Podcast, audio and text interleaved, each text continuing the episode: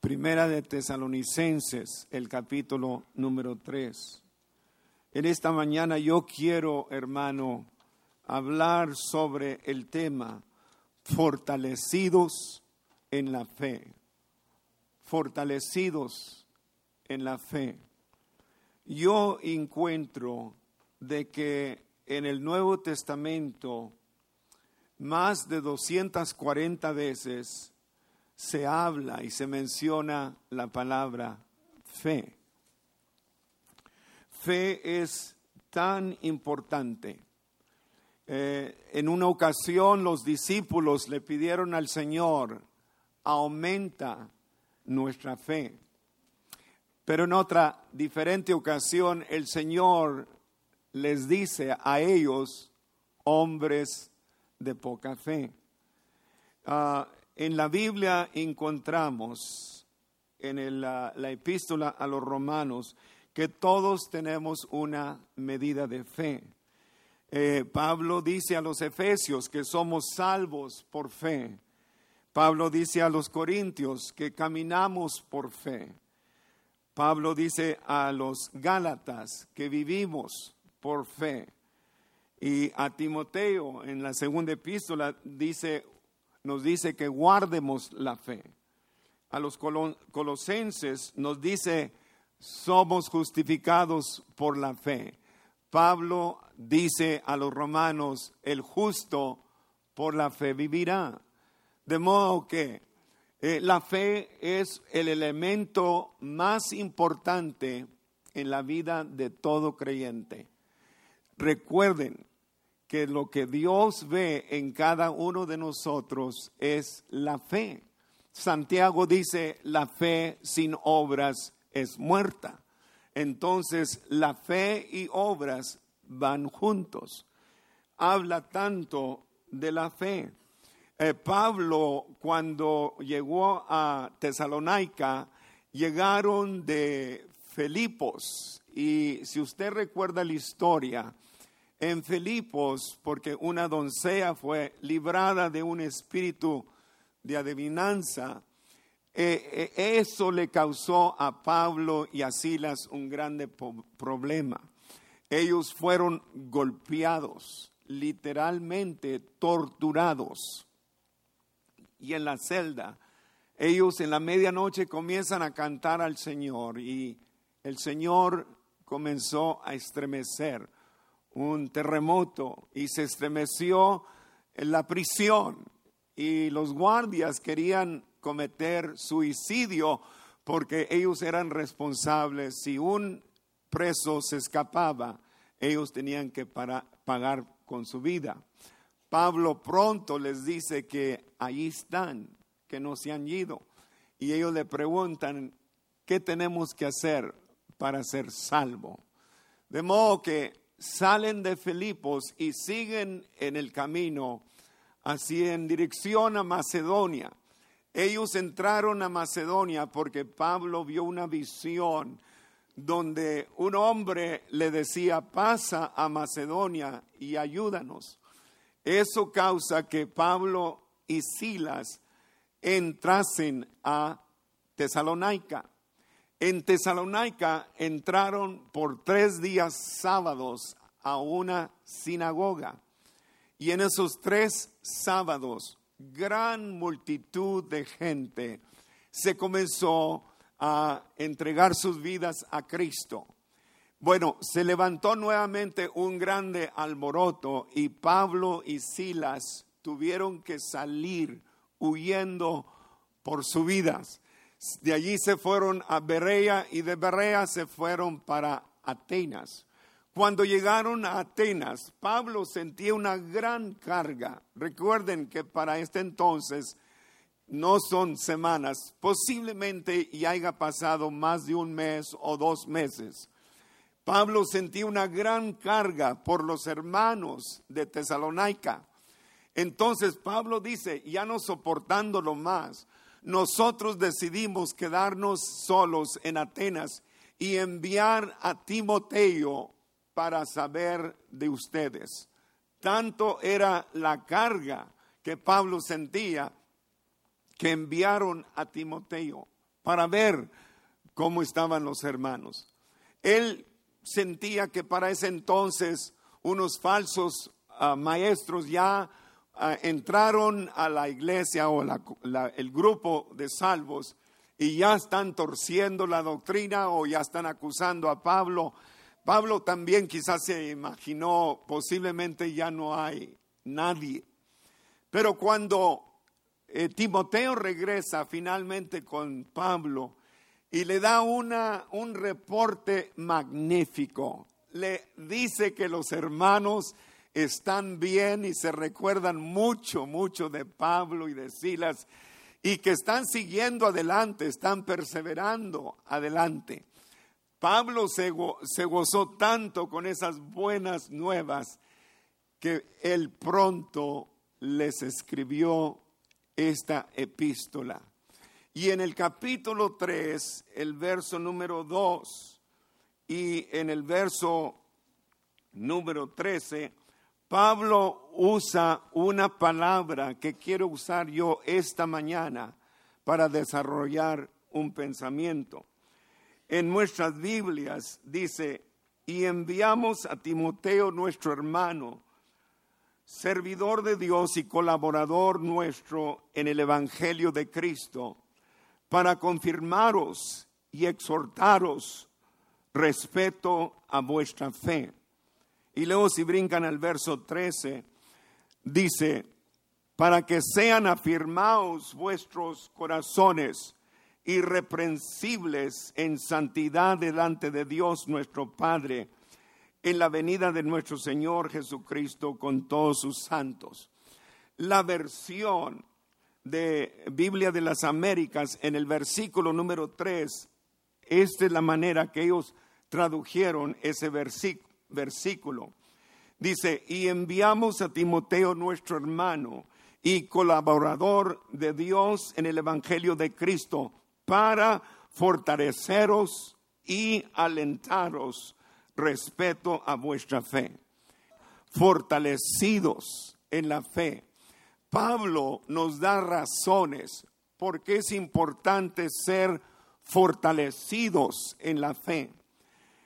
Es necesario porque primero el enemigo viene para atacarnos desde el momento que nosotros nos entregamos a Cristo. Si nosotros estamos fortalecidos en la fe, nosotros podremos resistir al diablo. Si estamos fortalecidos en la fe, nosotros entendemos y sabemos que mayor es el que está en nosotros que el que está contra nosotros.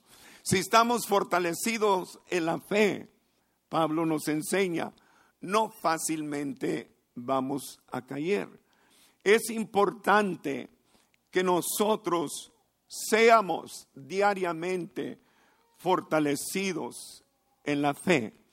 Y ese es el trabajo por cual Pablo envió a Timoteo para fortalecerlos, para animarlos, para consolarlos, para exhortarlos en la fe.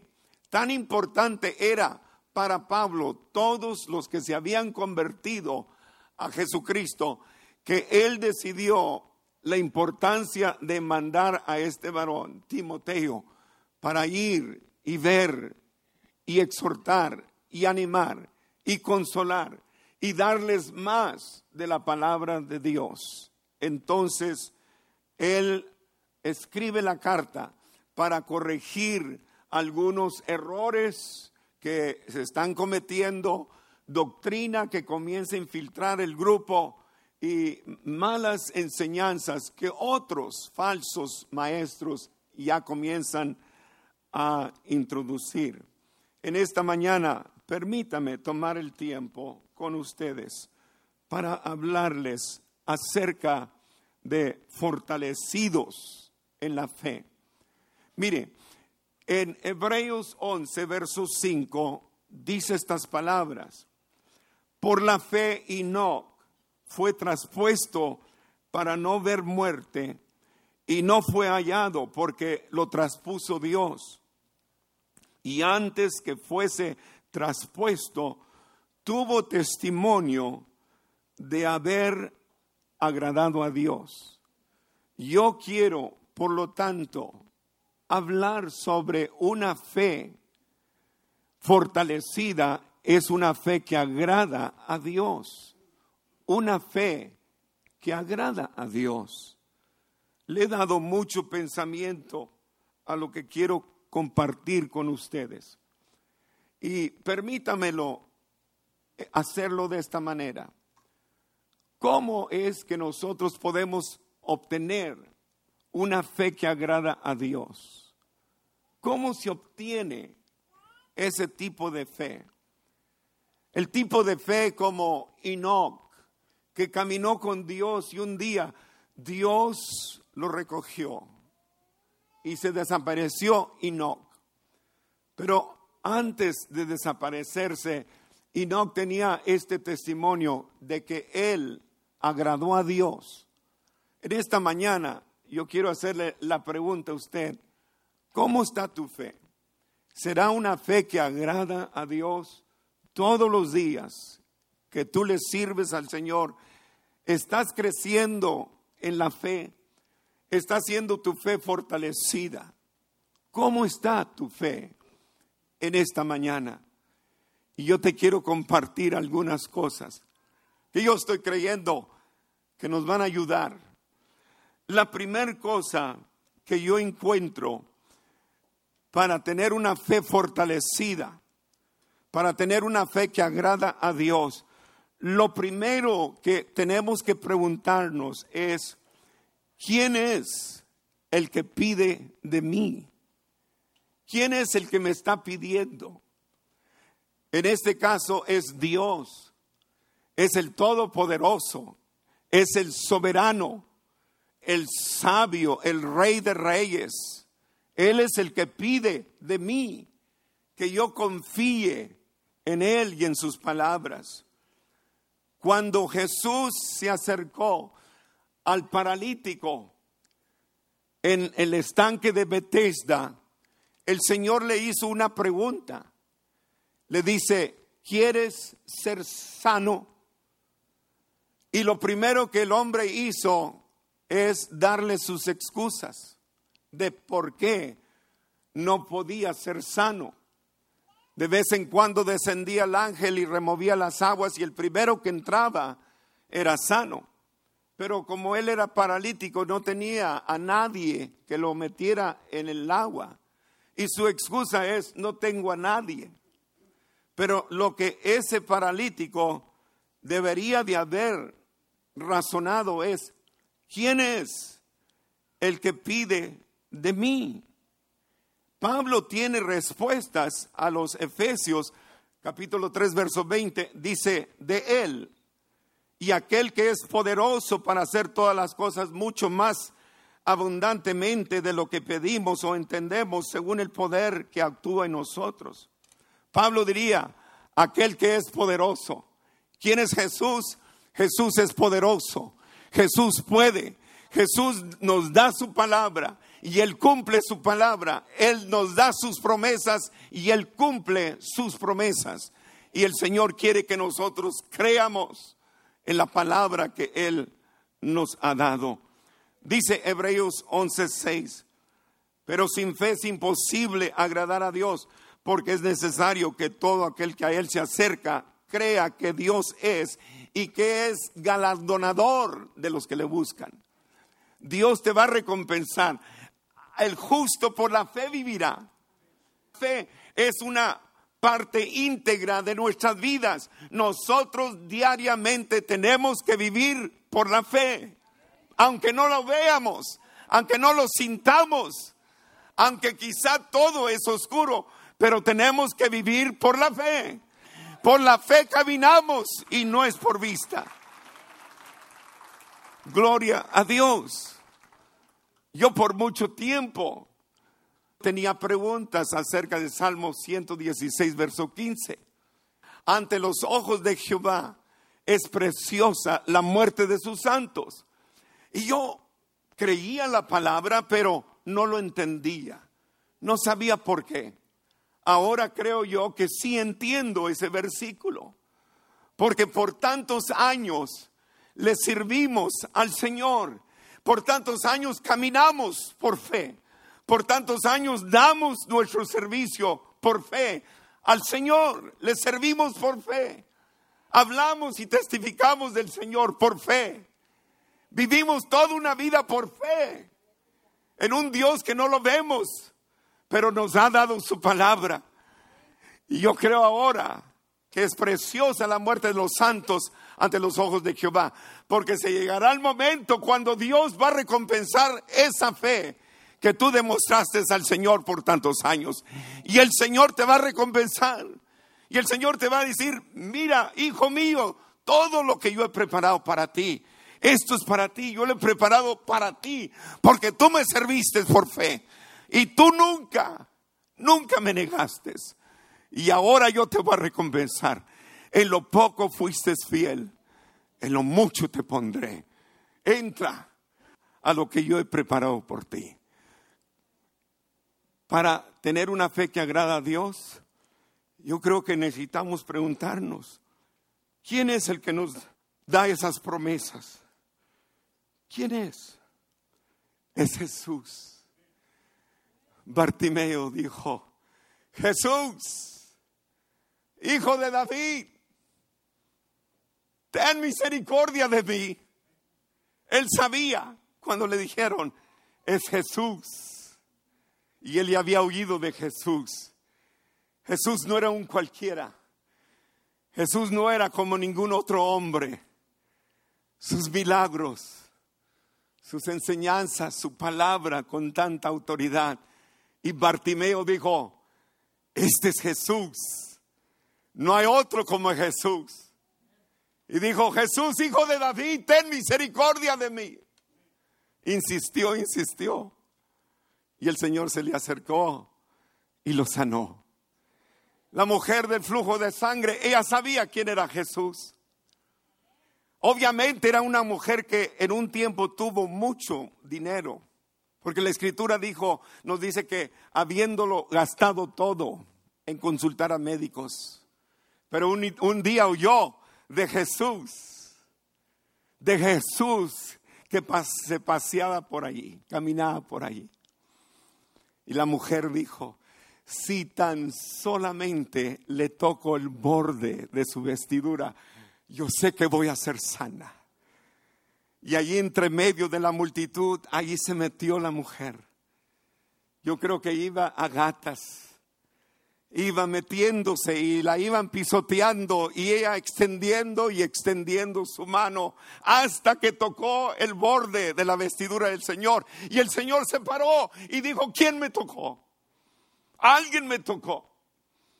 Ay Señor, pero no ves que tanta multitud te rodea y todos te están tocando. No, pero alguien me tocó porque virtud salió de mí. Alguien me tocó. Fue un toque diferente. Era un toque con mucha fe. Gloria a Dios.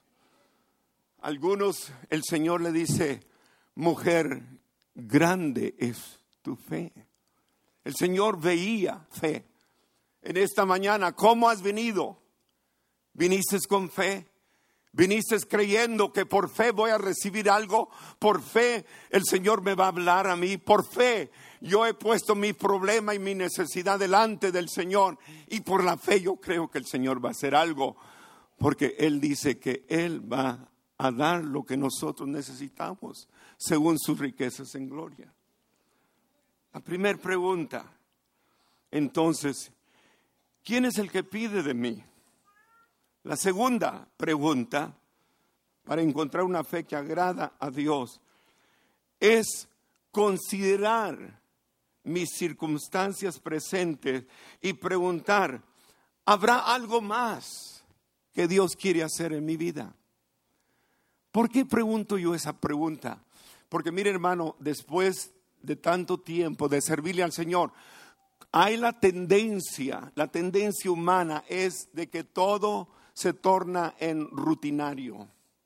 Ya venimos a la iglesia por rutina. Y yo siempre he creído, hermanos, El Espíritu Santo tiene tanto para nosotros, hermano. Tú no sabes lo que el Espíritu Santo quiere darte en esta mañana, porque no es rutina, es algo fresco, es un maná fresco, es algo que tú nunca has recibido. Y nosotros respondemos a la bondad de Dios con agradecimiento y le alabamos, pero le alabamos no por rutina, le alabamos en espíritu y en verdad. Es algo fresco, algo nuevo. Pero la pregunta, ¿tendrá Dios algo? Ustedes que tienen 20 o 30 años o 40 años, ¿tendrá Dios algo nuevo para usted? O, ya llegaste a una edad muy avanzada que ya Dios no te puede usar porque ya eres avanzado de edad. Pero tendrá Dios algo, algo nuevo, algo que tú no has descubierto. Mire, me estaba acordando de alguien, me estaba acordando de Jonatán en el Antiguo Testamento. Y un día Jonatán y su guardia fueron y se acercaron donde estaba el enemigo y el enemigo estaba arriba, en un cerro. Y dice la escritura, dijo pues Jonatán a su paje de armas, ven, pasemos a la guarnición de estos incircuncisos. Quizá haga algo Jehová por nosotros, pues no es difícil para Jehová salvar con muchos o con pocos. Y se fueron por fe, no más él y este guardia. Y hermano, entraron en batalla. ¿Y sabe qué? Los derrotaron a todos algo nuevo. ¿Tendrá algo nuevo para ti Dios en esta semana? ¿Será Dios capaz de hacer algo nuevo?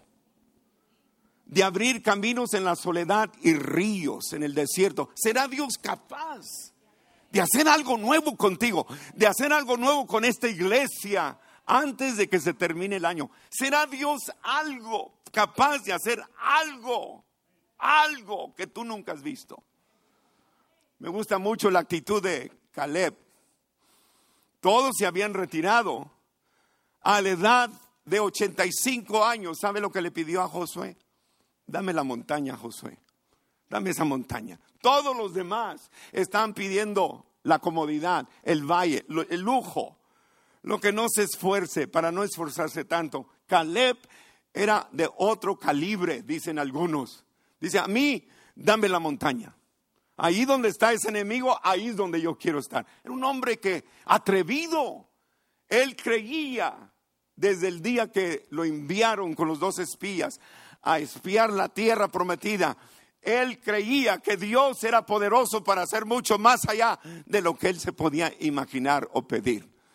¿Será Dios tan grande así para hacer algo grande, imposible para ti? Yo recuerdo que tenía tres años de casado y la niña apenas tenía creo que un año. Y yo dije estas palabras, le dije, ¿sabes qué? A mi esposa, le dije, ¿sabes qué? Yo quisiera algo especial. Pero usted se puede imaginar, ganaba tan poquito que yo me preocupaba por tener suficiente gasolina para llegar de mi casa a la escuela donde yo trabajaba. Teníamos que contar todos los pennies. Pero un día le dije, ¿sabes qué? ¿Qué te gustaría comer? Y me dijo, y yo le dije, yo también. Y quisiera un restaurante de lo más lujoso. Y que pudiera tener el privilegio de ordenar cualquier cosa que se me antojase. Se lo dije. Un día me llamaron del distrito. Me dijeron, Alex, este, queríamos decirte que vamos a tener una junta ahí en Anaheim, cerca de Disneyland. en un restaurante y me dijeron en el restaurante, vamos a tener una junta porque estamos considerando el lugar ese para la próxima convención. Y siendo de que vives allí cerquita, quería invitarte a ti y a tu esposa para que nos acompañaran. Y yo no sabía cuánto iba a costar. Y con temor dije, pues bien, nosotros, si tú quieres, nosotros vamos. Y cuando llegué, me dijo el director de, de la oficina del distrito, dice, ordenen lo que a ustedes se les antoja, porque nosotros vamos a pagar. Y, nos vimos, yo y mi esposa nos vimos, y mire, esta sonrisa, así. Y vimos el menú y agarramos lo que se nos antojó y ordenamos el mejor T-bone steak que ellos tenían para ofrecernos y con nuestra bebida. Terminamos y dicen, ¿no hay algo más que desearían? Nos sonrimos. Ahora queremos ver el postre y ordenamos el mejor postre, uno para ella y otro para mí. Y el hombre necio, ¿verdad? Preguntando preguntas necias, brother, ¿cuánto les debo? Dijo, nada, todo está pagado, todo, sí.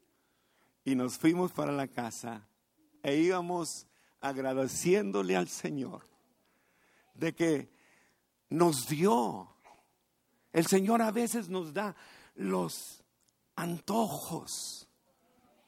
Ustedes los mexicanos dicen el piloncillo, ¿verdad? El Señor nos da aún extra. Dice el Señor en Malaquías, dice, probadme a hoy. Si no, abriré las ventanas del cielo y derramaré bendición hasta que sobreabunde. Es decir, las bendiciones van a ser tantas, tan grandes, que te van a sobrepasar. Eso quiere decir en el hebreo. Puedes creer que Dios puede hacer mucho más de lo que tú puedes pedir. Esa es la pregunta que ese hombre debiera haberse preguntado. 38 años de paralítico. Tenía que depender en lo que se compadecían de él. Lo traían todos los días al estanque y lo ponían allí, 38 años. ¿No te cansarías tú de estar en un lecho por 38 años? Hermano, ¿no estás cansado de la vida que has llevado tantos años?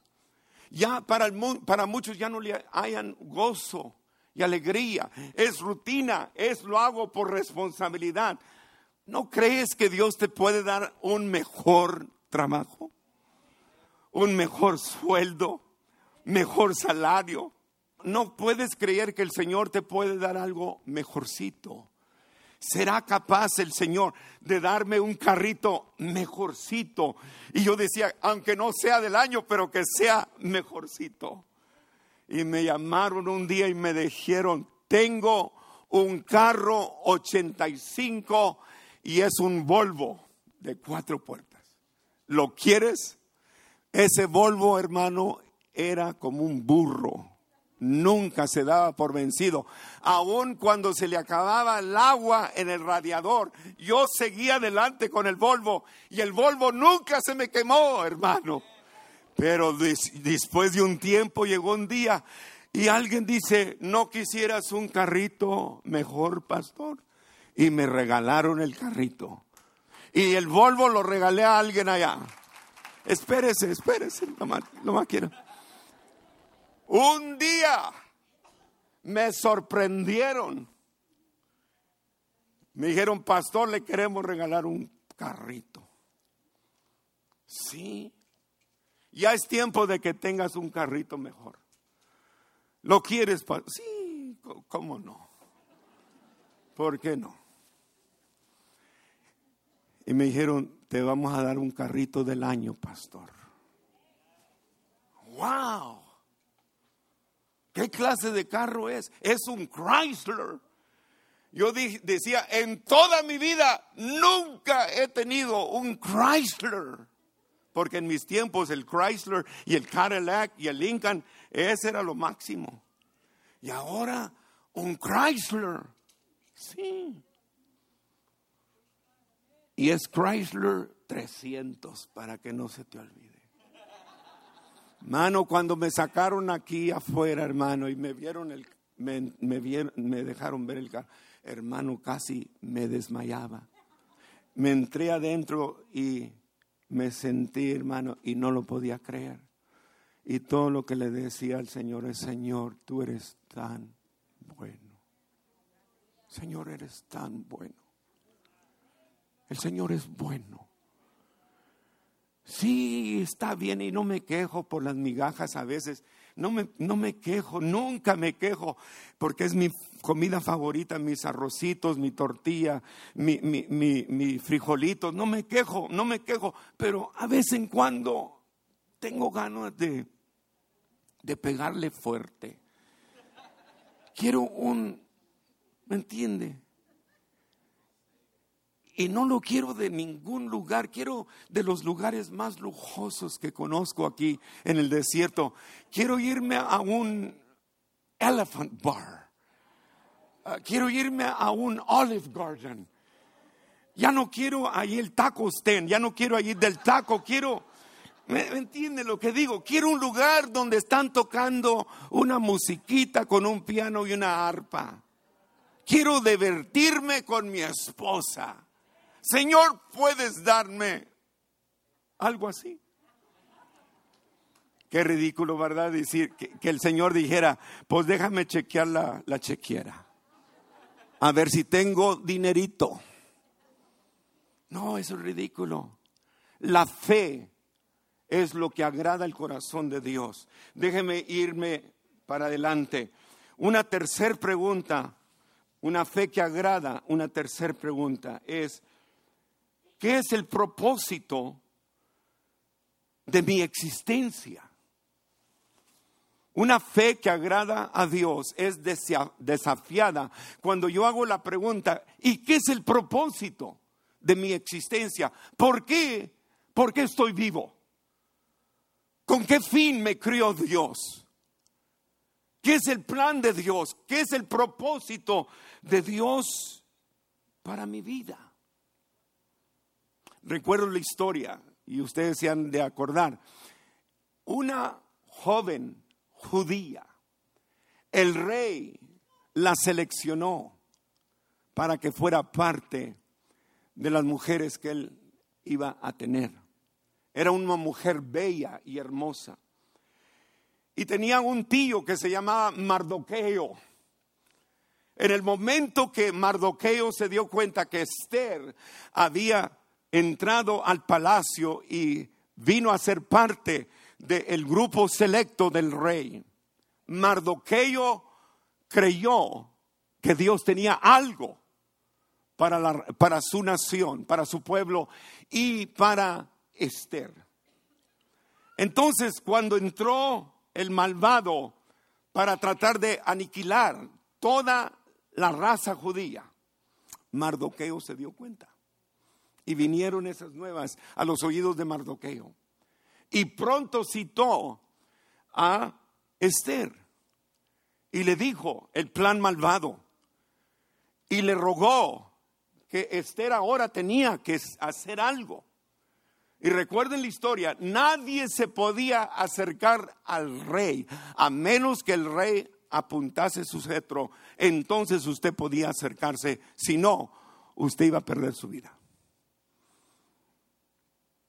Y la mujer como que, Esther como que no quería y como que no y hacía excusas.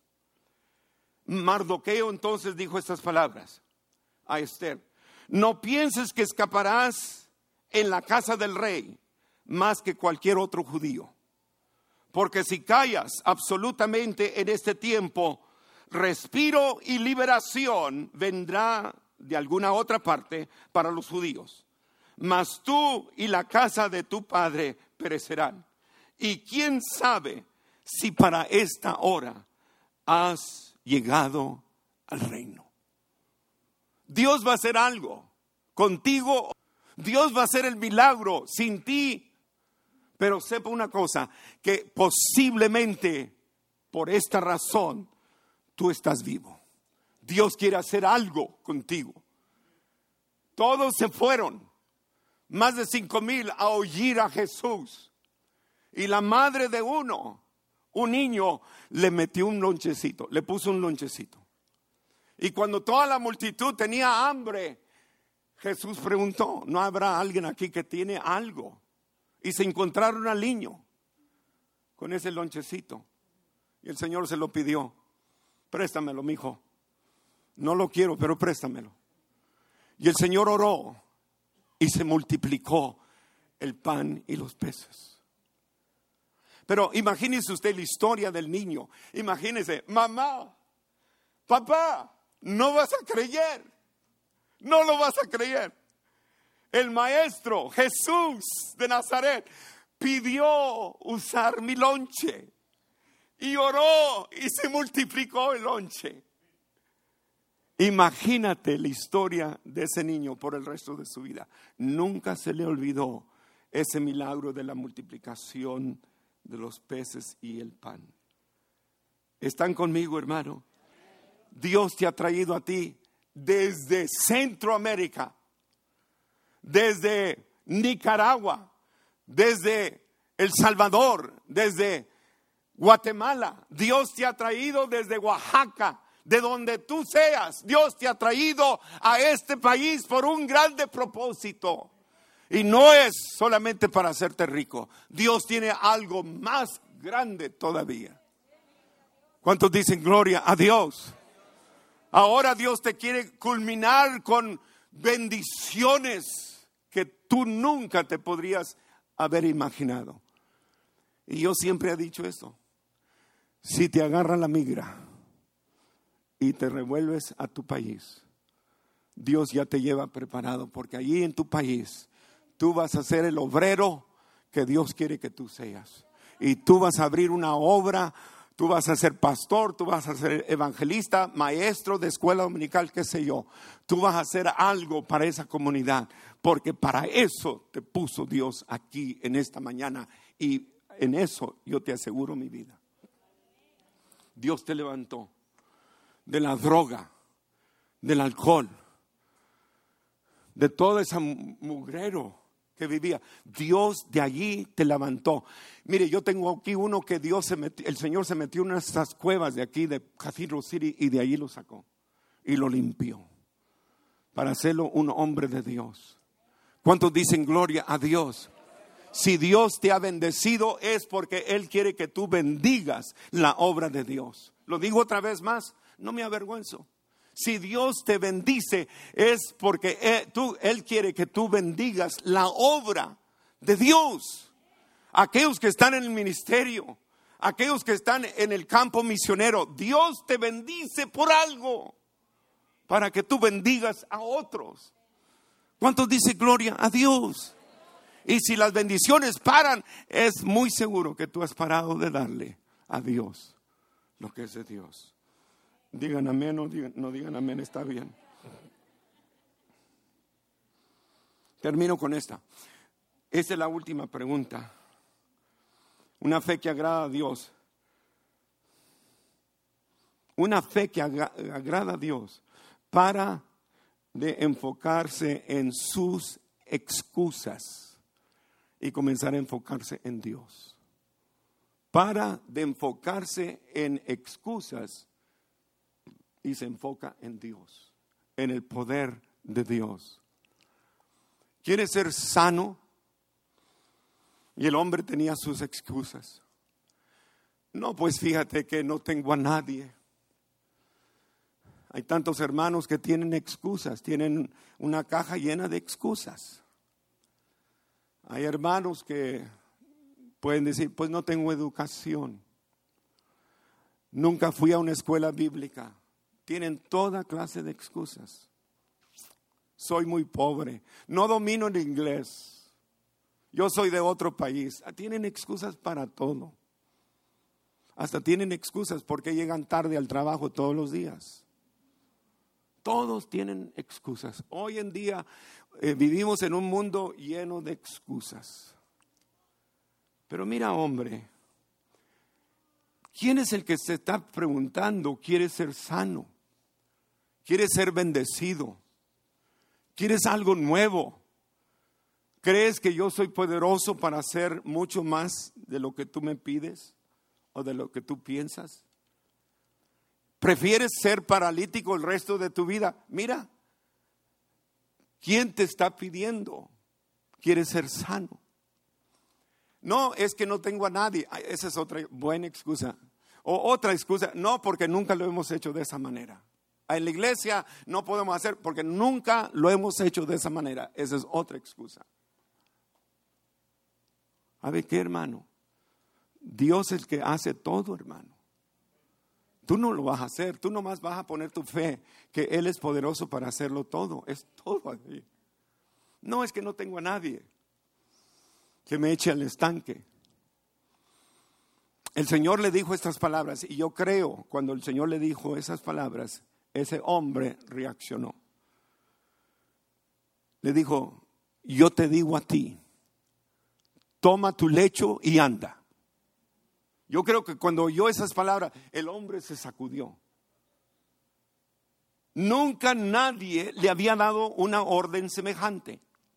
Nunca nadie había hablado con tanta autoridad y con tanto poder. Te digo, toma tu lecho, aquello que te ha esclavizado por 38 años, aquello que te ha hecho paralítico, por 38 años. Ahora yo te doy el permiso y la autoridad para que tú agarres control sobre aquello que te ha controlado a ti por tantos años. Toma tu lecho y anda. Esa es la orden. No, la orden no era levántate y anda. La orden era lo imposible. Toma tu lecho. Levántate, toma tu lecho y anda. Oiga, nadie jamás le había dicho esas palabras. Y yo estoy seguro que el hombre se estremeció y no la pensó dos veces. Se levantó. Nunca se había podido levantar. Ahora se levantó y tomó el lecho. Oiga, hermano, ¿cómo se imagina usted que ese hombre tomó el lecho? El lecho? Hermano, yo creo que lo jaló ya de pie, yo creo que, yo creo que lo, lo, lo jaló y se estaba asegurando. Lo agarró y se lo echó encima.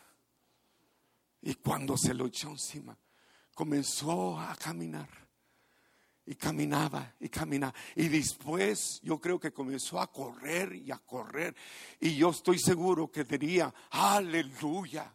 Aleluya, gloria a Dios. Miren, miren el hecho, miren el hecho. Y el hombre corriendo, corriendo. ¿Y qué cree? El error más grande que los fariseos lo vieron y se indignaron. En vez de gozarse, en vez de regocijarse de que estaba, se indignaron y le dijeron, oye, que no sabes que es el día sábado, que no sabes que estás violando la ley del sábado.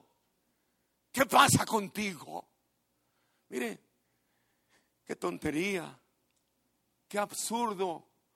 Dios ha hecho un grande milagro y los hombres religiosos en vez de gozarse lo están criticando porque está violando la ley del sábado. Con todo el permiso lo digo, hermano, y con toda reverencia.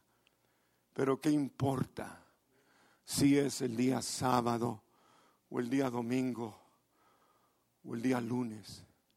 Él es el Señor del sábado, del domingo, del lunes de martes, de miércoles, de jueves. Él es el dueño de todo. Y si el dueño me dice, levanta, levántate, toma tu lecho y anda, alabado sea el nombre de Jesús. Termino con esto. Leí la historia y me impresionó. Estoy leyendo un libro de Charles Swindoll y en el libro él está dando una ilustración para ilustrar lo que él quiere decir. Y dice, yo tengo un amigo que es un coach del fútbol. En aquel entonces vivía en Fullerton él. Y dice, el coach me platicó de uno de esos jugadores, de los estudiantes. Dice, ese jugador era lo más terrible y estaba en el equipo. Siempre llegaba tarde, siempre era el último, no le echaba ganas, nunca jugaba, siempre estaba en la banca, sentado y estaba echándole burla a sus propios eh, de su equipo. Se estaba riendo de ellos. Y todos, todos se carcajeaban porque ese julanito no le importaba de nada. Un día llegó una carta para ese muchacho y le dice, coach, eh, ¿me podrás leer la carta? Fíjese, tan perezoso así era, ni siquiera quería leer la carta. Y dijo, sí, ven, tráetela. Y el coach abrió la carta y vio hacia abajo y lo vio así. Le dijo, te traigo malas noticias. Tu carta dice, tu papá acaba de morir y necesitamos que te, que te vengas inmediatamente. Y se fue. Por una semana se fue. Cuando regresó, iban a jugar el juego más importante de todo el año. Y era sobre contra el equipo mejor, el contrario. Y desde que comenzó el juego, este muchacho insistía y insistía a su coach, coach, déjame jugar, déjame jugar, por favor, coach, dame oportunidad para jugar. Y el coach decía, pues, ¿quién eres tú? Tú no sirves para nada. Nunca has metido ni una gota de esfuerzo. Y él, los minutos pasándose, y él diciendo la misma cosa, coach, coach, can I go in? Can I go in? ¿Puedo entrar? ¿Puedo entrar? Déjame entrar, coach. Let me go in, let me go in. Y se pasaba el primer quarter, el half. Ya iban en el tercer quarter. Y el niño, el joven decía, coach, coach, déjame, dame, dame una oportunidad. Y le estaba rogando. Se cansó el coach. Finalmente dijo, está bien, éntrale. Desde el momento que entró a jugar, se hizo garras. Andaba haciendo el trabajo de diez no paraba de correr, no paraba de interceder la, la bola, no paraba de tackle, andaba eh, como un disparate, andaba como un tornado. Y estaba, todos, todos se ponían de pie aplaudiendo al perezoso. Y ganaron por causa de ese muchacho. Y el coach le dice, ven para acá, come here le dice, ¿qué pasó? What happened? ¿Por qué cambiaste? ¿Qué hizo la diferencia? Y le dijo esto, coach, tú sabes que mi papá murió la semana pasada. Toda su vida era ciego, pero ahora por primera vez me está viendo a mí jugar el juego. Eso es lo que la fe hace, hermano. ¿Cuántos dice gloria a Dios? Denle un fuerte aplauso a Cristo. That's what it's all about. De eso se trata. De eso se trata. Y Él va a recompensar tu fe. No importa quién tú seas, Él va a recompensar tu fe. Aún si das un vasito de agua, Él va a recompensar tu fe todo lo que tú das, todo lo que tú haces, todo lleva su recompensa, porque Él es el galardonador de aquellos que le buscan. Somos hijos de Dios. Tenemos recompensa. Wow. ¿Cuánto dice gloria a Dios?